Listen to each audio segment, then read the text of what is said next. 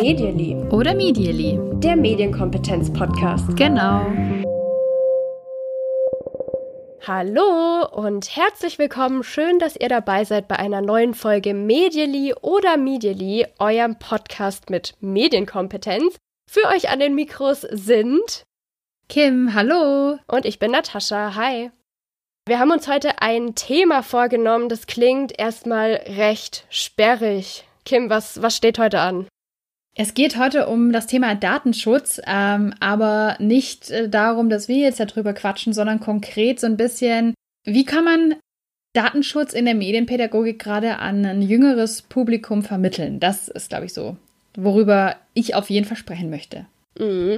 Kleiner Disclaimer, also zumindest mir geht's so, ich fühle mich jetzt überhaupt nicht als Expertin in dem Thema.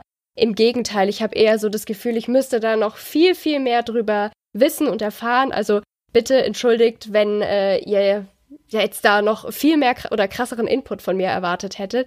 Ich glaube, worüber wir heute vor allem auch reden wollen, ist, wie schwierig das ist, darüber in den Austausch zu kommen und ja, vielleicht Ideen zu finden, wie man mit dem Thema auch an Kinder und Jugendliche herantreten kann. Sehr, sehr wichtiger Disclaimer, denn ähm, ja, kann ich absolut nur beipflichten. Also ich habe da, muss ich von mir selber sagen, riesige Wissenslücken. Und das, obwohl ich äh, ja in der Medienpädagogik arbeite.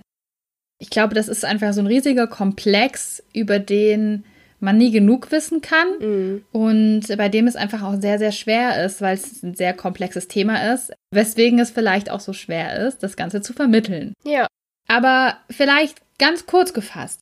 Datenschutz ist wichtig. Das kann man ja schon mal so sagen. Natascha, warum findest du es denn wichtig, dass ähm, ja wir als Verbraucherinnen und Verbraucher sozusagen Datenschutz ja vielleicht ein gewisses Grundwissen darüber haben oder warum ist Datenschutz für uns eigentlich wichtig? Ganz kurz beantwortet. Also ich würde das jetzt mal vielleicht ein bisschen pathetisch sagen, um ein mündiger Bürger zu sein im Zeitalter, in dem alles digital ist, sollten wir verstehen, dass mit unseren Daten immer irgendwas passiert. Ne? Also es gibt Leute, die diesen Spruch, werden wir vielleicht später nochmal hören, sagen, ich habe nichts zu verbergen. Oder es gibt Menschen, die machen sich darüber überhaupt keine, keine Vorstellung, was denn mit den Daten eigentlich passiert. Und letztendlich fallen die, die Daten, die wir beim Nutzen von bestimmten Sachen im Internet eben so preisgeben oder die dadurch anfallen, die sind in der Regel nicht einfach weg. Irgendwie passiert ja immer ganz, ganz viel damit. Und das kann echt Auswirkungen auf unser Leben haben, die wir vielleicht noch nicht bedacht haben. Und deswegen finde ich, es gehört dazu in einem Zeitalter, in dem wir das alle nutzen. Und es gibt so gut wie kaum mehr Menschen, die sich wirklich komplett dem Thema Internet verweigern. ja, gehört das für mich dazu. Was sagst du? Ja, also ich kann dem nur, nur zustimmen. Ich finde eben, dass Themen, in denen Daten über uns gesammelt werden, unseren Alltag ganz stark durchziehen und in ganz vielen Bereichen wir diese Informationen von uns auch ganz freiwillig angeben. Und ich denke, es geht damit los, fast jeder hat ein Smartphone. Also das ja. ist so eine, eine riesige Situation, in der wahnsinnig viele Daten von uns gesammelt werden, mhm. bei denen wir uns teilweise darüber bewusst sind, bei denen ich aber auch für mich sagen kann, auch wenn wir uns da schon ein bisschen damit beschäftigt haben in unserem Leben, ich vieles nicht weiß, was über mich gesammelt wird. Aber ich finde einen Grundstock an Wissen darüber, ähm, warum werden Daten über mich gesammelt, wie können die gebraucht, wie können die auch missbraucht werden, brauche ich, um selbstbestimmt agieren zu können. Ja. Nur so kann ich ähm, auf einer Grundlage von Wissen entscheiden, möchte ich etwas nutzen oder eben nicht. Und jetzt habe ich es gerade schon angesprochen. Smartphones spielen halt nicht nur eine Rolle für uns als ja Erwachsene in Anführungszeichen erwachsene Bürgerinnen und Bürger, sondern Smartphones, Apps sind ein Thema, über das wir so viel sprechen hier, und zwar gerade, wenn es um Kinder und Jugendliche geht. Das heißt, auch die nutzen das ja schon. Genau. Und da ist ja auch die Frage, wie gehen wir damit um? Was sagen wir den Kindern eigentlich, die anfangen, solche Geräte zu benutzen? Mm, ich würde mir jetzt mal vorstellen, das ist nicht das Erste, was Kinder normalerweise beschäftigt, wenn sie ja ein Smartphone bekommen und eine App ausprobieren. Also ich habe das jetzt zumindest noch nicht erlebt, dass ein Kind gleich gesagt hat, oh, Ich muss erstmal wissen, wie das mit dem Datenschutz ist, du? Also äh, absolut nicht. Ich glaube, es gibt mhm. so ein mhm. paar ganz spannende Stories in die Richtung, aber ähm, zu denen kann ich später vielleicht noch was sagen. Das Thema ist auf jeden Fall, die Kids und die Jugendlichen haben Lust, neue Apps auszuprobieren und wir können ja direkt mal sagen, die Top-Apps, WhatsApp, ähm, Instagram, TikTok, YouTube, sind halt auch die Apps, die einen Haufen Nutzerdaten von uns sammeln. Mhm. Was können wir jetzt machen? Also, ich habe so ein bisschen unser, unser Skript äh, hier geschrieben und habe dann irgendwie so überlegt, ja, wie kann man das eigentlich aufteilen? Weil das sind ganz viele Sachen, glaube ich, die wir so im Kopf haben, aber die man irgendwie schwer fassen kann. Das Problem also, wir haben junge Menschen, die Dienste nutzen, die sehr viele Daten von ihnen sammeln und diese auch direkt anwenden für verschiedene Zwecke, beispielsweise personalisierte Inhalte, personalisierte Werbung. Mhm. Was machen wir jetzt? Wir sagen ja in der Medienpädagogik, hey, wir wollen ja, also will ich jedenfalls, ähm, mündige, selbstbestimmte Nutzerinnen und Nutzer. Also müssen wir die doch irgendwie darüber aufklären. Welche Methoden gibt es oder was wird viel gemacht? Ich finde, alles, was in irgendeiner Form erlebbar ist mhm. und nicht abstrakt ist, das sind zum Beispiel Privatsphäre-Einstellungen. Dazu gibt es verschiedene Methoden. Das kann man total gut vermitteln auf verschiedenste Weisen, dass man praktisch sagt, Mensch, du hast hier einen TikTok-Account, schau mal, wenn der öffentlich eingestellt ist und du machst hier ein Tanzvideo von dir, cool, das Tanzvideo ist super cool, aber jemand völlig Fremdes sieht hier im Hintergrund dein Wohnhaus, sieht hier dein Kinderzimmer. Das, das kann auch irgendwie unangenehm sein. Also das ist, finde ich halt sehr, sehr greifbar, diese, ein fremder Mensch, eine fremde Person sieht etwas von mir, wo ich eigentlich gar nicht möchte, dass die Person das sehen will. Aber das ist halt dann nur so diese erlebbare Sache. Mm. Das ist, ähm, glaube ich, ein total gutes Beispiel und auch für Kinder schnell einleuchtend. Ja, gerade was, worüber sie sich vielleicht noch nicht so viele Gedanken gemacht haben. Auch das Thema, mit welchem Namen stelle ich mich denn im Internet vor? Sollte ich da meinen Klarnamen benutzen oder ein Pseudonym? Das sind alles so ähm, Sachen, über die man noch relativ einfach ins Gespräch kommen kann und die ja ich glaube, da macht es relativ schnell Klick, was, was die Erwachsenen an ja. der Stelle wollen. Schwieriger ist es tatsächlich beim Thema Werbung. Das finde ich aber noch machbar, muss ich sagen. Ja. Also das wäre wär mein zweites, in Anführungszeichen, Positivbeispiel. Mhm. Ähm, aber da bin ich gespannt, was du mir gleich dazu sagst, weil ich finde, personalisierte Werbung lässt sich auch noch einigermaßen erklären. Natürlich, indem man es irgendwie runterbricht. Denn ich finde schon, ab einem gewissen Alter, wenn man TikTok nutzt, wenn man Instagram nutzt, wenn man YouTube nutzt, ist es auch vielen schon aufgefallen, hä? Ich krieg hier die Werbung und du kriegst sie nie. Boah, ich krieg ständig diese Werbung. Oder aber auch solche Erlebnisse wie, ich habe mir da was gekauft und seitdem bekomme ich diesen Pulli die ganze Zeit als Werbung. Also, dass mhm. sie so Erlebnisse haben, das ist ja schon da. Und dass ein Interesse dran ist, warum ist es eigentlich so? Auch. Also schon mal sehr gute Ausgangspunkte, wie ich finde. Mhm. Ähm, und man kann, finde ich, schon vereinfacht erklären, schau mal, du likest immer Bilder von Pferden und du schaust dir auf TikTok immer Accounts von Fußballern an. Und du hältst dich an bestimmten Orten auf oder du lädst entsprechende Inhalte hoch oder nutzt entsprechende Hashtags oder schaust bestimmte Sachen länger an. Das sind alles Sachen, die gesammelt werden und natürlich bekommt da Natascha Pferdewerbung und ich bekomme, äh, äh, weiß ich nicht, wie heißen Kick, wie heißen Kickschuhe eigentlich? Fußballschuhe Werbung. Diese mit den Stollen, meine ich halt. äh, ja, wir sind absolute Fußballprofis an der Stelle. äh, aber ich weiß auch bei Pferden absolut gar nichts. Ich auch nicht. Genau, also ich finde, das lässt sich irgendwie auch noch erklären. Oder? Wie gehst du damit? Ja, also erklären ja, aber ich habe schon die Erfahrung gemacht, dass es ganz unterschiedliche Gefühle auslöst. Während ich als erwachsene Absolut. Person dann sage, hm, das ist doch blöd. Also ich merke hier ganz deutlich, mein Nutzerverhalten wird analysiert und es wird versucht, so zielgerichtet wie möglich mir Anzeigen vorzusetzen, damit ich kaufe, kaufe und kaufe. Und dann sagen Kinder oder Jugendliche, das stört mich gar nicht. Das finde ich eigentlich ist total in Ordnung. Genau, das ist ja. genau das, was ich haben wollte. Ich habe auch schon mal festgestellt in einem Workshop, dass Schüler selbst vorgeschlagen hatten, es ging eigentlich um ein anderes Thema, um, um eine Finanzierung von was. Und sie haben vorgeschlagen, ja, das machen wir mit Werbung und dann wird eben der Bus auch noch mit Werbung vollgekleistert und alles mit Werbung.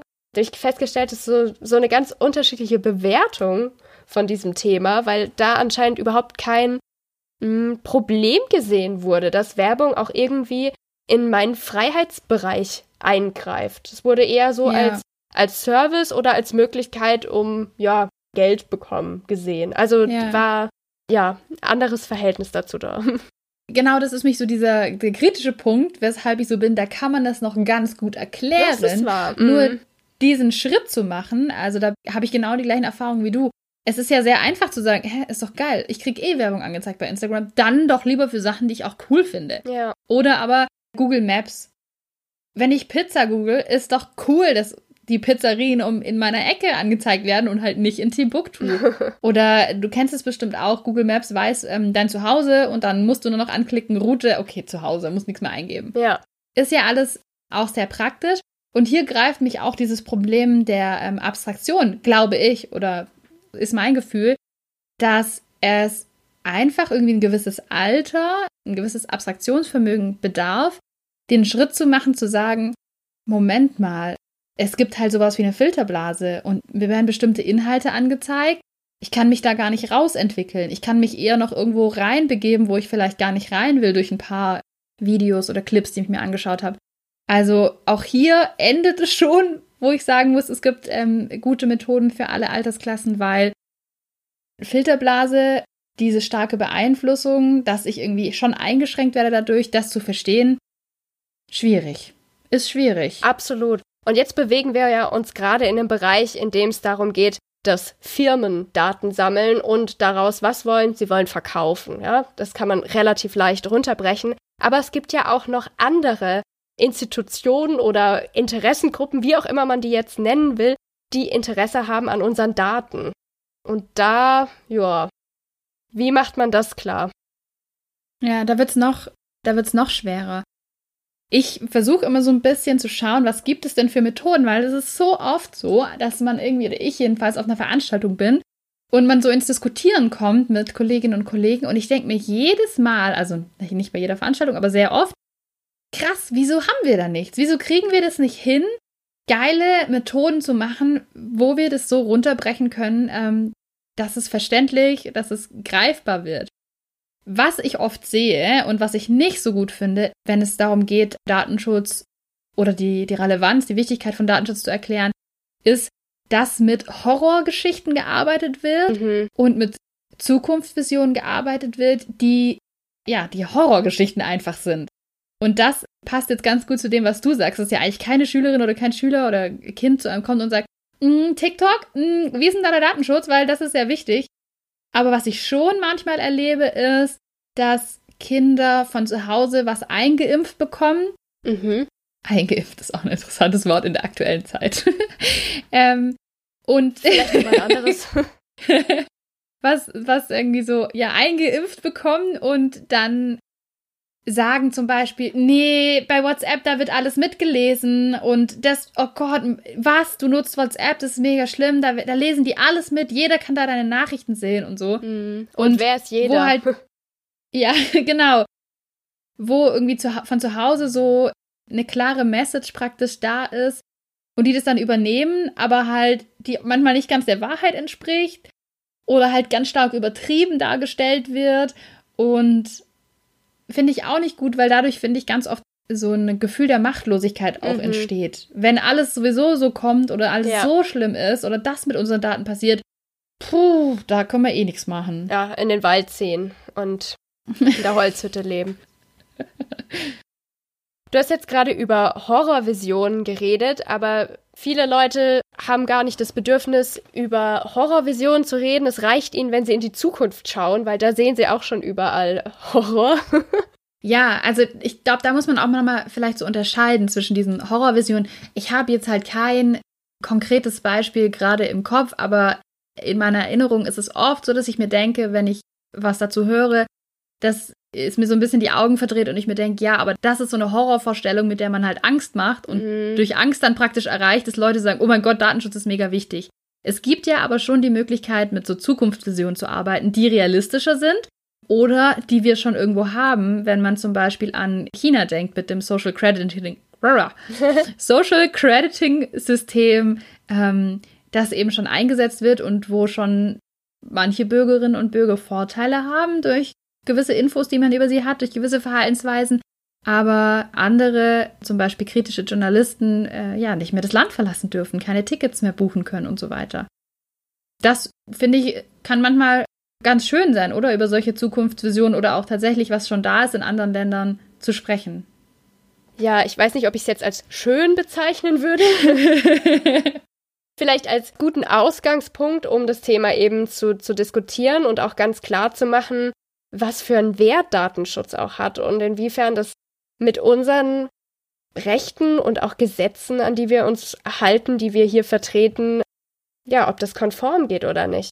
Und ich finde gerade, wenn man Schülerinnen und Schüler hat, die schon ein bisschen älter sind und da vielleicht ja gerne diskutieren wollen, da kann bestimmt was ganz, ganz Spannendes auch ähm, entstehen. Und auf Basis von dem sich dem Thema Datenschutz nochmal anzunähern, ja, finde ich gut oder könnte ich mir zumindest gut vorstellen. Mhm. Ich kann da jetzt auf nichts zurückgreifen, deswegen kann ich an der Stelle keine ähm, eigene Geschichte aus irgendwelchen Workshops oder so erzählen, aber ich kann es mir auf jeden Fall vorstellen. Jetzt waren wir gerade bei der Zukunft, aber mir ist bei dem Thema gleich was eingefallen, was dir mal passiert ist, was du mir vor ein paar Jahren erzählt hast. Das war so eine Geschichte mit deinem Handyvertrag und letztendlich geht es dabei auch um Datenschutz. Ja, das kann man tatsächlich so sagen. Mir ist es mega Blödes passiert. Ich habe vor ein paar Jahren mein Handy verloren oder es wurde mir geklaut. Ich weiß es bis heute nicht. Und ich habe dann natürlich direkt gesagt, okay, ich muss mir ein neues holen, ähm, bleibt mir nichts anderes übrig. Und natürlich war auch meine SIM-Karte weg. Mhm. Und ich mhm. wollte einfach, ja, man kann sich das vorstellen. Also wenn da alles weg ist, ist einfach ein Problem. Man braucht ein Smartphone. Total, heute. ja. Äh, vor allem, wenn man auch kein Wecker und Co. hat und aber früh aufstehen muss. ähm, ich wollte das so schnell wie möglich klären und habe mir gedacht, Mensch, egal, ich hole mir bei meinem ähm, Anbieter einfach eine neue SIM-Karte und man muss dazu sagen, dass ich die SIM-Karte, die ich damals genutzt habe, schon immer nutze. Also ich glaube, ich habe das schon vielleicht sogar schon gehabt, bin mir gar nicht sicher, schon bevor ich mein Smartphone hatte. Mhm. Ich habe dann praktisch da oder als ich mein Smartphone hatte, auf jeden Fall war das sehr sehr lange. Ein, ein sehr sehr lange ich hatte eben diese SIM-Karte und wollte da einfach eine neue bekommen, ganz schnell bei diesem Anbieter und habe da versucht, über mehrere Möglichkeiten online und am Ende auch per Telefon, was schwierig ist, wenn man kein Telefon hat selber, mir einfach eine neue Karte zu holen. Und es ging nicht. Es ging nicht. Es hat immer online abgebrochen. Und telefonisch wurde ich einmal aus der Leitung geschmissen und das andere Mal habe ich mich gestritten mit einer Mitarbeiterin, ja. die gesagt hat, nee, sie kriegen das nicht. Und ich so, warum nicht? Sie müssen mir doch sagen, warum? Nee, kriegen Sie nicht. Ich muss Ihnen hier gar nichts sagen. dann war ich okay. Das weiß ich noch und da war ich richtig, richtig geschockt, als du das erzählt hast, dass sie zu dir gesagt hat, sie bekommen bei uns keinen Vertrag, sie bekommen bei uns keine SIM-Karte. Weil ich in dem Moment das einfach nicht verstehen konnte. Und ja. mittlerweile habe ich so ein paar Szenarien in meinem Kopf, was damals vielleicht vorgefallen ist. Was wäre denn deine Erklärung? Wie hast du es dir überlegt? Ja, ich hatte damals erstmal richtig krass Schiss bekommen. Mhm. Ich habe mir gedacht, oh mein Gott, habe ich irgendwas falsch gemacht? Ja. Habe ich irgendwas Schlimmes gemacht? Habe sofort an Schufa gedacht und mir mhm. gedacht, um Gottes Willen, was ist, wenn ich irgendeine krasse Rechnung mal nicht bezahlt habe oder was weiß ich, an irgendeine falsche Adresse ging? Schlimm, zu, zudem muss man wissen, dass wir damals auf Wohnungssuche waren. Das heißt, ich wusste dann eh, okay, ich muss sowieso jetzt ähm, mir bald äh, meine, meine Schufa-Auszüge holen. Man muss ja alle Daten über sich preisgeben hm. heute, wenn man eine Wohnung will. Und ich hatte wirklich, wirklich, wirklich, also mir ging es da echt schlecht. Ich hatte da wirklich Sorge, dass da was irgendwas ich mal nicht bezahlt habe oder so. Ja. War Gott sei Dank nicht so. Ich habe hier astreine Schufa. ähm, aber natürlich kann man weiter drüber nachdenken. Und ich glaube, es lag tatsächlich daran, dass ich halt immer, immer, immer über 10, 15 Jahre den allergünstigsten Tarif von denen genutzt habe, den die dann schon lange nicht mehr angeboten haben. Und natürlich mich ständig damit bombardiert haben, angerufen haben, SMS geschrieben haben, hey, Wechselangebot, wechsel doch bitte. Mich, mm. ja, teilweise damit auch wirklich genervt haben und ich immer gesagt habe, nö, hm, nee, ich möchte nicht wechseln. Ja. Ist die einzige Sache, die ich mir vorstellen kann, die halt dann dazu geführt hat, dass die dann sagen, nee, so einen Kunden wollen wir nicht haben. Oder ein Fehler im System. Ich weiß nicht. Hast mm. du noch eine Idee? Ja, das mit dem Fehler im System ist mir auch gekommen. Ich habe vor ein paar Monaten, das habe ich auch schon mal im Podcast erzählt, ein tolles Buch gelesen von Katharina Nokun, Die Daten, die ich rief.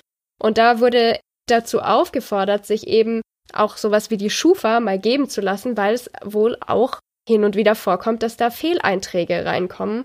Und natürlich kann es auch sein, dass bei deinem Mobilfunkanbieter irgendwas falsch abgespeichert wurde über dich. Und da sie ja nicht bereit waren, dir irgendeine Auskunft zu geben, das auch verweigert haben, von dem ich jetzt nicht weiß, ob das juristisch überhaupt in Ordnung war, kann schon vorkommen, oder also ist eine mögliche Erklärung für mich, dass sie vielleicht auch was Falsches über dich abgespeichert haben. So hat nicht gezahlt, was weiß ich. So dass irgendwie in den, in den Datensätzen einfach ein Fehler drin war bei deinem mhm. Kundenprofil. Mhm. Und ja, die Geschichte, die ist mir irgendwie gleich gekommen, weil ich glaube, das ist auch was, was man gut mit Jugendlichen besprechen könnte. Das ist nämlich ein ganz greifbares Beispiel, ja, wie mir das auch schon als, als Jugendlicher passieren könnte, wenn irgendwas mit den Daten nicht stimmt, dass ich da möglicherweise keine neue SIM-Karte mehr bekomme bei diesem Anbieter. Mhm. Ja, recht krass. Ja, vor allem greifbarer, hast du völlig recht, als so ein Thema, das ich finde, das oft herangezogen wird und sich natürlich total gut eignet, Krankenkassen.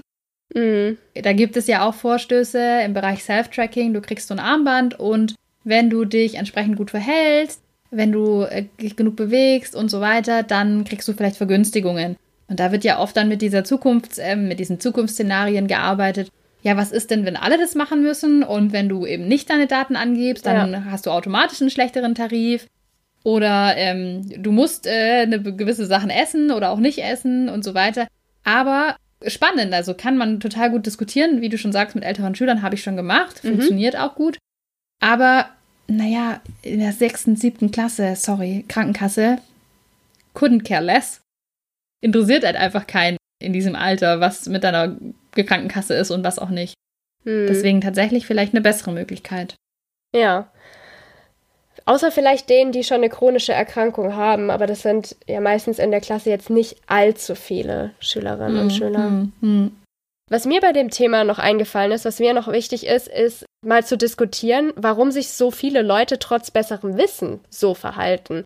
Also wenn wir uns jetzt gerade mal, du hast es vorhin auch schon genannt, das Thema WhatsApp anschauen.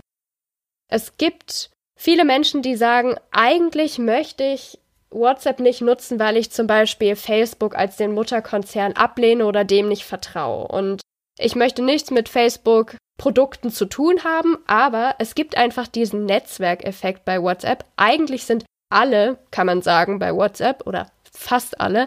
Und das bietet dann eben für mich als Nutzerin auch einen großen Vorteil, dabei zu sein. Ich brauche dann keine fünf verschiedenen Kommunikationswege, sondern ja gut, wenn da alle sind, dann gehe ich da eben auch hin.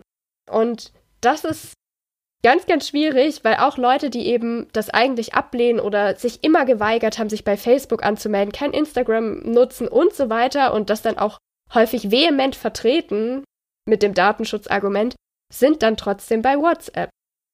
Schwierig. Auch das ist ein Thema beim Datenschutz, finde ich, der dazugehört, den man nicht ja. ausklammern darf. Und genauso ist äh, widersprüchliches Verhalten, oder gehört da eigentlich für mich auch mit rein, als die DSGVO in Kraft gesetzt wurde, ist mir das total aufgefallen. Da wurde einfach nur geschimpft und die Leute haben gesagt, das ist nur schlimm und lästig und ich, ich will mich damit auch nicht befassen, aber gleichzeitig sagen die Leute auch, ja, ich will ja vor raffgierigen Firmen oder ich will vor Staaten geschützt werden, die meine Daten oder sowas ausspionieren könnten. Da die Verbindung nicht zu sehen, dass die DSGVO ne, dafür gedacht war. Ja, ich finde, da hast du voll den guten Punkt angesprochen, denn das sehe ich so oft, dass wir Datenschutz so ja, das ist irgendwie so wie die Aussage wegen Corona, die man eigentlich überall anhängen kann und das, was Leute auch gerne machen. Corona, bestes Beispiel. Du siehst auf Facebook äh, Leute, die krass protestieren und sagen, äh, ich bin doch nicht blöd, ich nutze doch hier nicht die Corona-Warn-App, hier Datenschutz, da wird irgendwie, da wird über mich gesammelt und dann wissen die am Ende das und das. Und dann steht halt drunter, ja, von meinem iPhone gesendet. oder, oder, eben offensichtlich nutzen die Leute Facebook, wenn sie es da posten. Ja. Ich habe auch den Eindruck, dass Datenschutz ganz oft so als Argument verwendet wird, wenn das mir gerade in den Kram passt, mm, mhm. dann ist es ein gutes Argument. Aber wenn es für mich bedeutet, ich muss einen Zettel ausfüllen, weil DSGVO, dann nein. Schlimm. Ja. Genau, ich habe noch einen, einen letzten Punkt, bevor du zu dem wichtigsten, eigentlich würde ich sagen, der Folge kommst. Und zwar, Na, deine Meinung ist mir wichtig, Natascha. ich ich habe hier eine Meinung. Ich habe ich hab auch was, was ich ähm, mir ehrlich gesagt auch nur angelesen habe. Da habe ich bislang da noch nicht drüber nachgedacht gehabt. Datenschutz kostet häufig. Oder verwehrt mir die Chance auf Prämien. Also das ist auch so ein Dilemma, was zum Datenschutz noch für mich dazugehört. Ein E-Mail-Provider, der die Daten nicht nutzt, der kostet in aller Regel Geld. Wir sind es aber gewohnt, dass wir uns bei sämtlichen Mail-Anbietern kostenlos ein Mail-Konto zulegen können und da kostenlos Mail schreiben seit, weiß ich nicht, 20 Jahren oder so. Aber ein E-Mail-Provider, der das eben nicht tut, ja, der bietet einen Service an, da muss damit auch Menschen bezahlen und an welcher Stelle das eben nichts kostet, da wird eben mit Daten Geld gemacht. Das ist irgendwie logisch, aber die Konsequenz daraus ziehen natürlich trotzdem wenige Leute. Und es können auch nur die tatsächlich tun, die sich's leisten können. Das darf man an der Stelle auch nicht verschweigen. Oder mhm. eine Payback-Karte. Damit kann ich Prämien bekommen oder Gutscheine. Und wenn ich die nicht nutzen will, auch aus Datenschutzgründen, dann verzichte ich ja auf, auf so eine Chance oder auf, auf Geld, wie manche Leute dann eben argumentieren mhm. würden. Also ist natürlich alles, alles ganz geschickt gemacht. Du hast gesagt, es kostet oft und es kostet, finde ich, nicht nur Geld, sondern oft Zeit. So viele Dienste, so viele Apps sind, du kannst dich anmelden über E-Mail-Adresse, über Telefonnummer oder über Facebook. Mm. Und Facebook ist halt ein Klick. Ist halt ein Klick, ich muss nichts groß mehr machen. Oder halt, naja, die App öffnet sich und ich klicke einfach mal auf Weiter. Ähm, ich muss nicht meine E-Mail eingeben, neues Passwort eingeben, vielleicht einen neuen Account anlegen, dann die E-Mail wieder bestätigen, sondern es geht einfach schnell.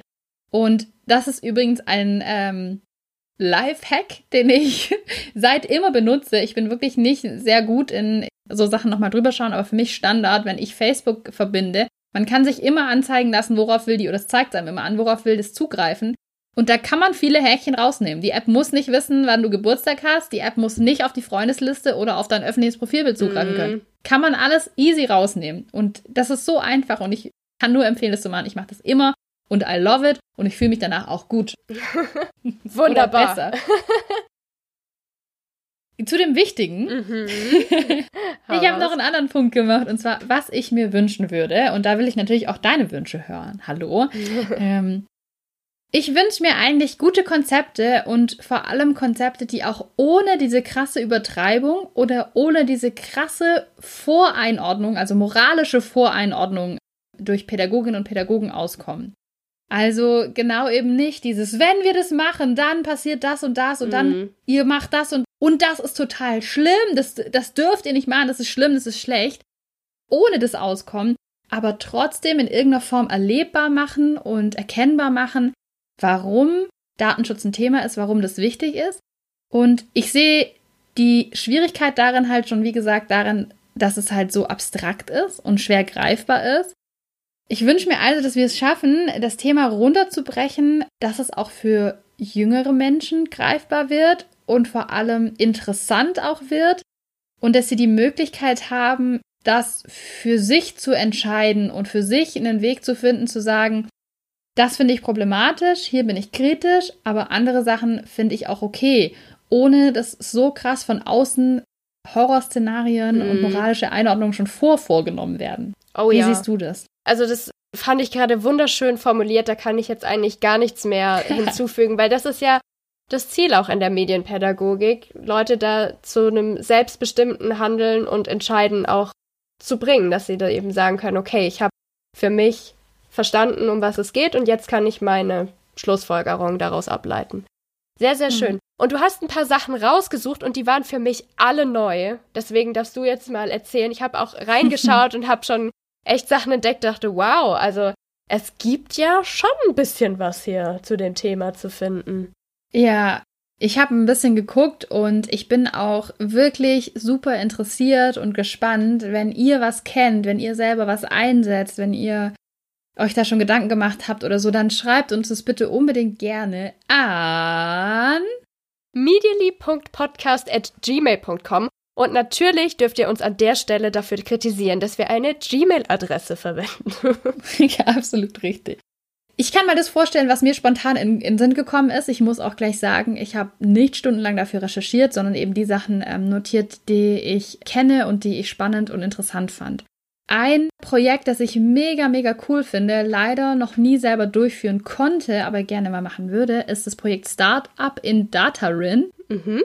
Das ist aus dem JFC Methodenpool zu Big Data. Das haue ich euch natürlich in die Show Notes. Was Sehr denkt gut. ihr denn? Und Mir ist überhaupt bei dem Thema sofort das JFC eingefallen. Das ist äh, ein Medienzentrum in Köln. Die haben da wirklich einen, Methodenpool und ich habe da auch nochmal nachgeschaut. Da sind auch mehrere Methoden drin. Ich kenne auch noch ein paar andere. Aber das möchte ich kurz hervorheben.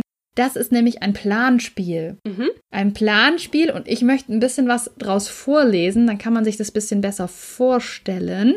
Man spielt da in verschiedenen Gruppen und das ist die Ausgangslage. Ich zitiere aus äh, Startup in Datarin. Wir schreiben das Jahr 2018 im Land Datarin. Ihr seht es auch schon ein bisschen älter. Ein deutschsprachiger Kleinstaat mit rund eine Million Einwohnerinnen irgendwo in den Alpen. In Datarin gibt es eine starke Internetwirtschaft. Die Gesetze, besonders die Datenschutzgesetze, sind sehr locker. Es gelten aber die allgemeinen Menschenrechte. Jedes Jahr vergibt die Regierung von Datarin den Förderpreis für das beste junge Big Data Unternehmen.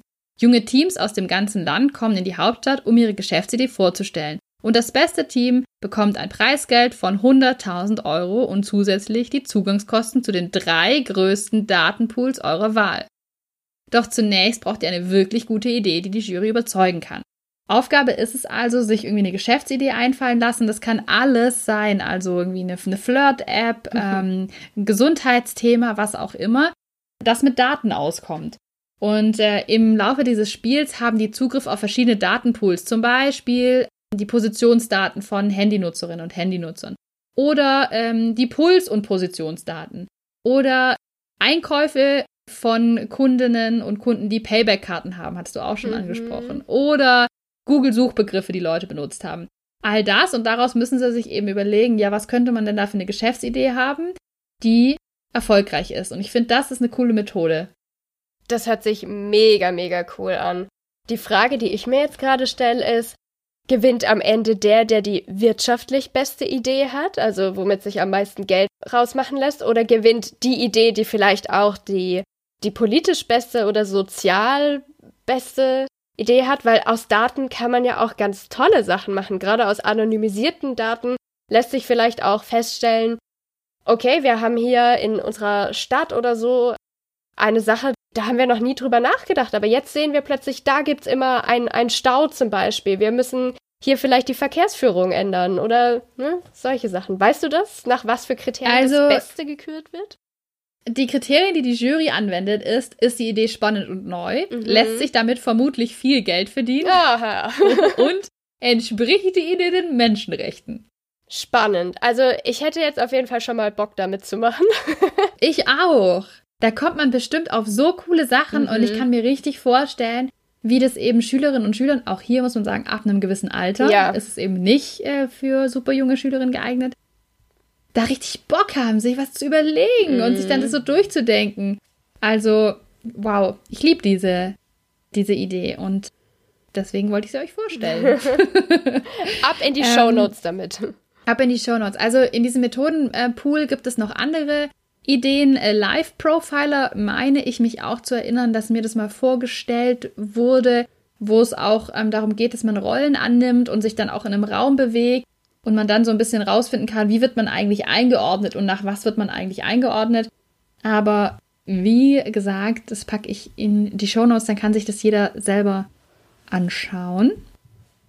Dann ist mir noch ein Projekt eingefallen, das habe ich hier notiert, das kann ich auch mal hier sagen, falls die zuhören von den Leipzig Boys, weil, ich, weil, ich, gar nicht mehr wusste, was war das eigentlich für ein Projekt und dann musste ich es erst recherchieren, das war so als Gedankenstütze für mich. Es geht um den Medienzirkus Leipzig, das die ist Leipzig der richtige Boys. Name. die haben ein Projekt gemacht, die haben auch den Dieter Barke-Preis gewonnen ja, übrigens damit. Cool. Ähm, Future Influencer heißt es. Und bei diesem Projekt geht es darum, dass ähm, Schülerinnen und Schüler in verschiedene Gruppen auch eingeteilt werden. Und ich glaube, die machen es ab der neunten Klasse. Und es geht darum, dass an der Schule so ein Armbändchen, so ein Tracking-Armbändchen eingeführt werden soll, das verschiedene Daten natürlich trackt, aber auch für die Schule halt genutzt werden kann. Also mhm. Stundenpläne, bla bla bla. Ich mhm. habe mir äh, gestern die Seite ein bisschen angeschaut. Und dann gibt es eben Schüler Pro, Schüler Contra, Lehrer Pro, Lehrer Contra und Lehrerin. Mhm. Und äh, die sollten dann so ihre Argumente ausarbeiten und so eine Kampagne starten. Ist eine super süße Seite, da mal reinzuschauen. Einige haben da auch mit Memes gearbeitet, das oh, liebe ich natürlich. Cool. genau, und da ist ja eigentlich auch ein Thema drin, naja, hier geht es halt auch um Daten, die über mich gesammelt werden. Das mhm. kann auch dahingehend Nachteile für mich haben. Das heißt, das ist eigentlich ein cooles Projekt. Mir ist da allerdings aufgefallen, dass die sehr wenig damit argumentiert haben. Also ich hätte da mir, glaube ich, gewünscht oder erwartet, dass in den Argumenten ähm, der Schülerinnen und Schüler mehr das Thema Datenschutz drinsteckt. Und dass es nicht so viel drinsteckt, zeigt mir halt auch, dass es einfach schwer ist. Ja. Dass es einfach kompliziert ist. Mhm. Also wenn ich mir jetzt das gerade vorstelle, an meiner Schule hätte es das gegeben, also irgendeine Methode, mich als Schülerin zu überwachen. Ich habe direkt jetzt immer noch so eine Horrorvorstellung, welche Vergehen da alle aufgedeckt worden wären. du hast in der Schule Vergehen gemacht? Naja, also irgendwie hat ja jeder mal irgendwas gemacht, was vielleicht nicht der Hausordnung entspricht. Das sind hier die geheimen Informationen der naja, Natascha. Stell dir vor, da wird analysiert, jemand sagt in Sport, oh, ich kann nicht mitmachen, ich habe meine Tage, mir geht's nicht gut und das Fitnessarmband kann anhand bestimmter Daten erkennen, das stimmt gar nicht. Very true und echt ein Thema im Schwimmunterricht gewesen bei uns. ich habe gerade meine Tage bekommen. Aber ich glaube, das ist auch noch ein Tabuthema halt, oder? Also, ich weiß nicht, ob ich mich damals in der Klasse getraut hätte, zum Beispiel zu sagen, ja, ich fände es halt nicht gut, das zu haben, weil dann kommt raus, dass ich mm. gar nicht menstruiere im Moment. Und dann ist das Thema Menstruation im Raum und darüber können wir eigentlich sprechen, weil es noch ein Tabuthema. Vielleicht sind die ja da heute schon ein bisschen weiter. Ich hab so die Hoffnung. Ich würde mir das wünschen, ja, absolut. Doch, jetzt fällt mir auch ein, eine Gruppe hat es auch tatsächlich in einem Video aufbereitet und irgendwie gesagt, glaube ich, ja, das Armband erinnert dich dann, hey, das sollst du jetzt heute nicht mehr essen, das ist nicht gesund für dich oder hey, hör auf, jetzt Fernsehen zu schauen, keine Zeit mehr dafür, du musst noch lernen. Sowas. Ein bisschen behandelt wurde es schon, hm. aber ich, ich beurteile das jetzt auch voll von außen. Ich war bei dem hm. Projekt nicht dabei. Ah, es hat mega Potenzial, es klingt super, super cool.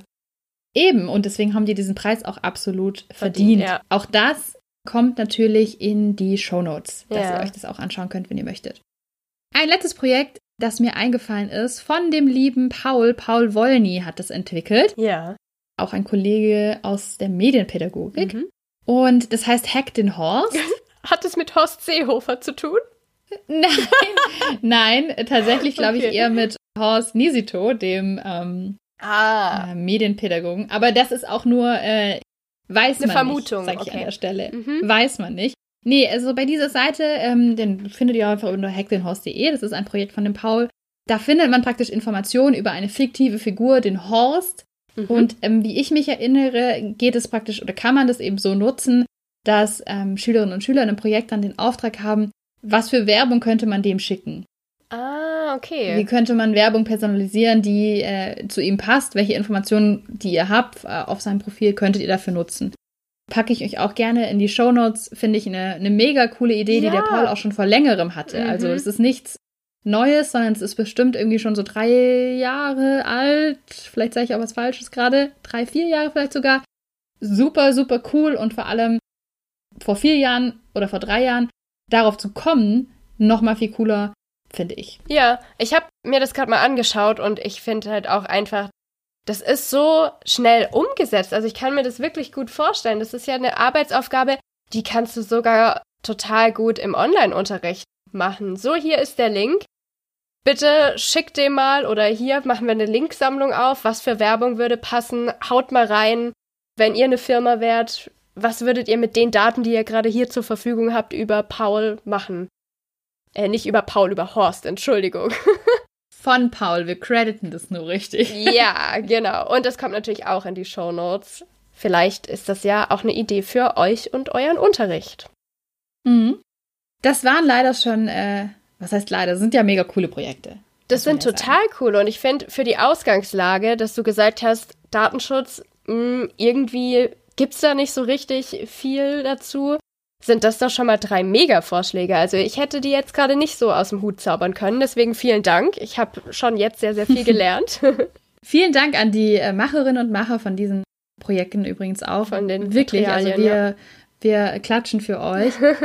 ja, ich glaube, was mir so ein bisschen fehlt, äh, ist was, was sehr gut, aber Pauls Idee ist eigentlich schon wirklich machbar mit dem Hack den Horst. Aber was halt umgesetzt werden kann, mhm. wirklich auch in der Breite, wo man nicht sagen muss, wir brauchen einen ganzen Schultag ja. dafür, sondern wo man einfach weiß, wir können das in der Breite umsetzen, wir können Materialien entwickeln, die eben auch Lehrkräfte zum Beispiel umsetzen können.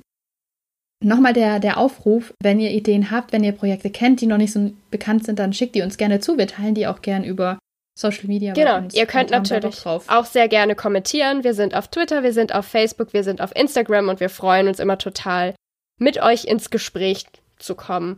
Und wenn ihr noch Lust habt, uns zu unterstützen, wenn ihr sagt, boah, ich habe hier gerade was gelernt, das bringt mich weiter, könnt ihr das sehr gerne tun.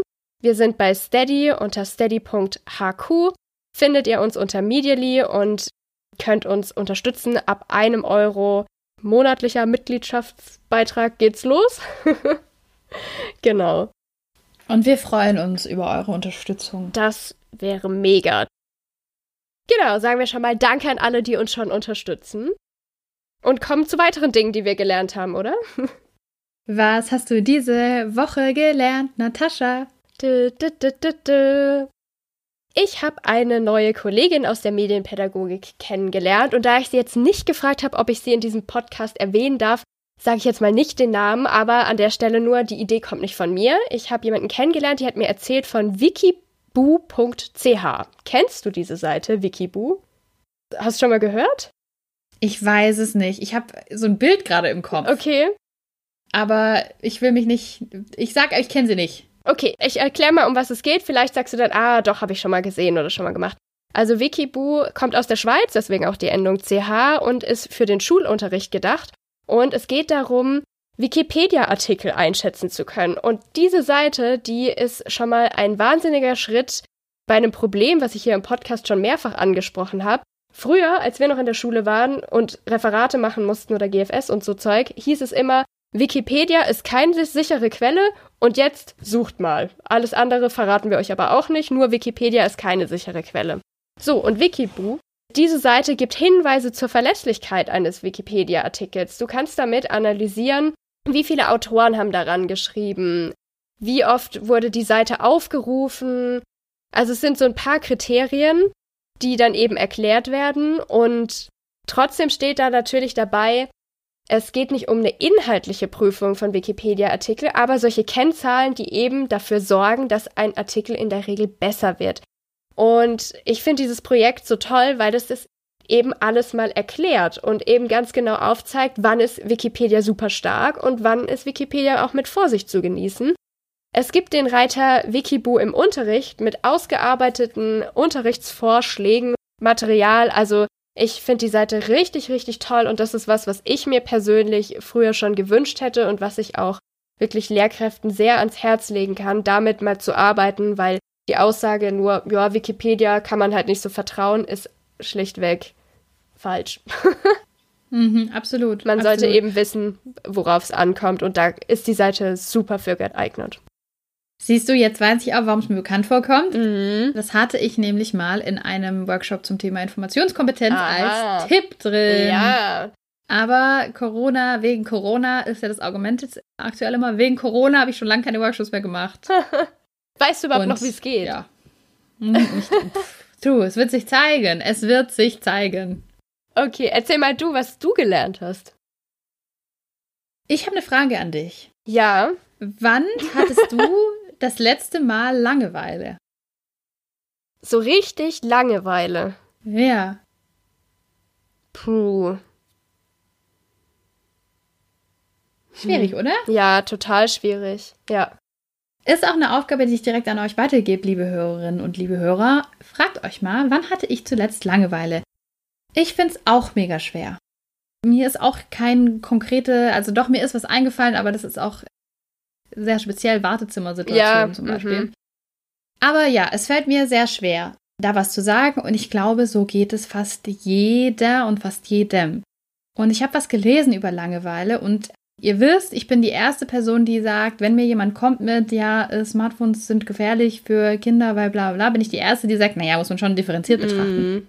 Aber in Bezug auf Langeweile fand ich sehr spannend, denn in dem Moment, wo bei mir Langeweile aufkommt, und ich glaube, so geht es nicht nur mir, schnappe ich mir das Smartphone, oder? Das ist doch der Grund, warum wir in U-Bahn sitzen oder warum wir in Wartezimmern eben Smartphone in der Hand haben. Oder man hat eine kurze Wartezeit, man weiß noch nicht, esse ich jetzt gleich was oder schaue ich jetzt Fernsehen oder mache ich irgendwas anderes.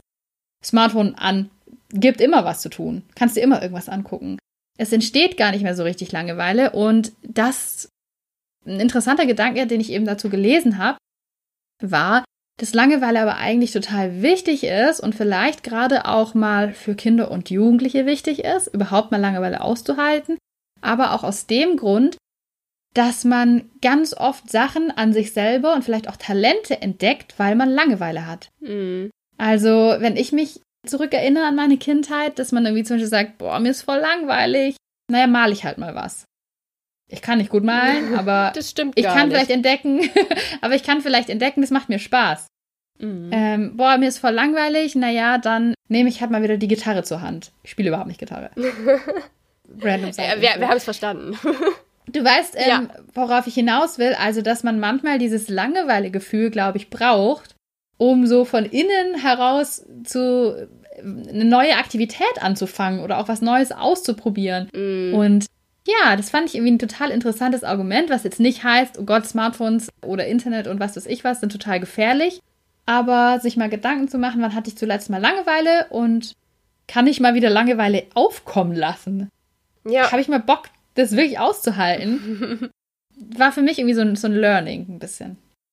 Ja, sehr spannend. Ich habe dazu mal gelesen, dass ähm, Kinder und Jugendliche häufig in den Schulstunden Langeweile haben, weil sie ja äh, da eben gezwungen sind, an der Stelle sitzen zu bleiben und sich ja auch nicht mit anderen beschäftigen können und dass das aber eigentlich auch als total wertvoll erachtet wird, dieses Abschweifen und dann ja eben auch Langeweile auszuhalten im Unterricht.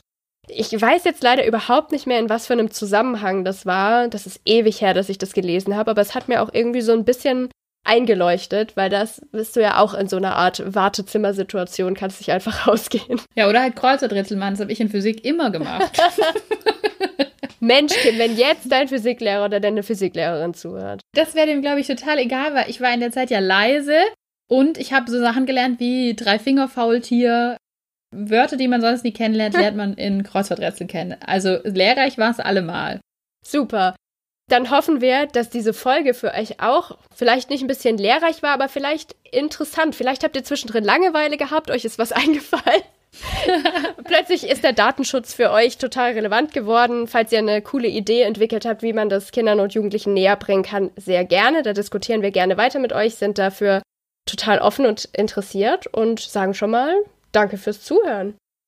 Bis zum nächsten Mal. Tschüss. Tschüss.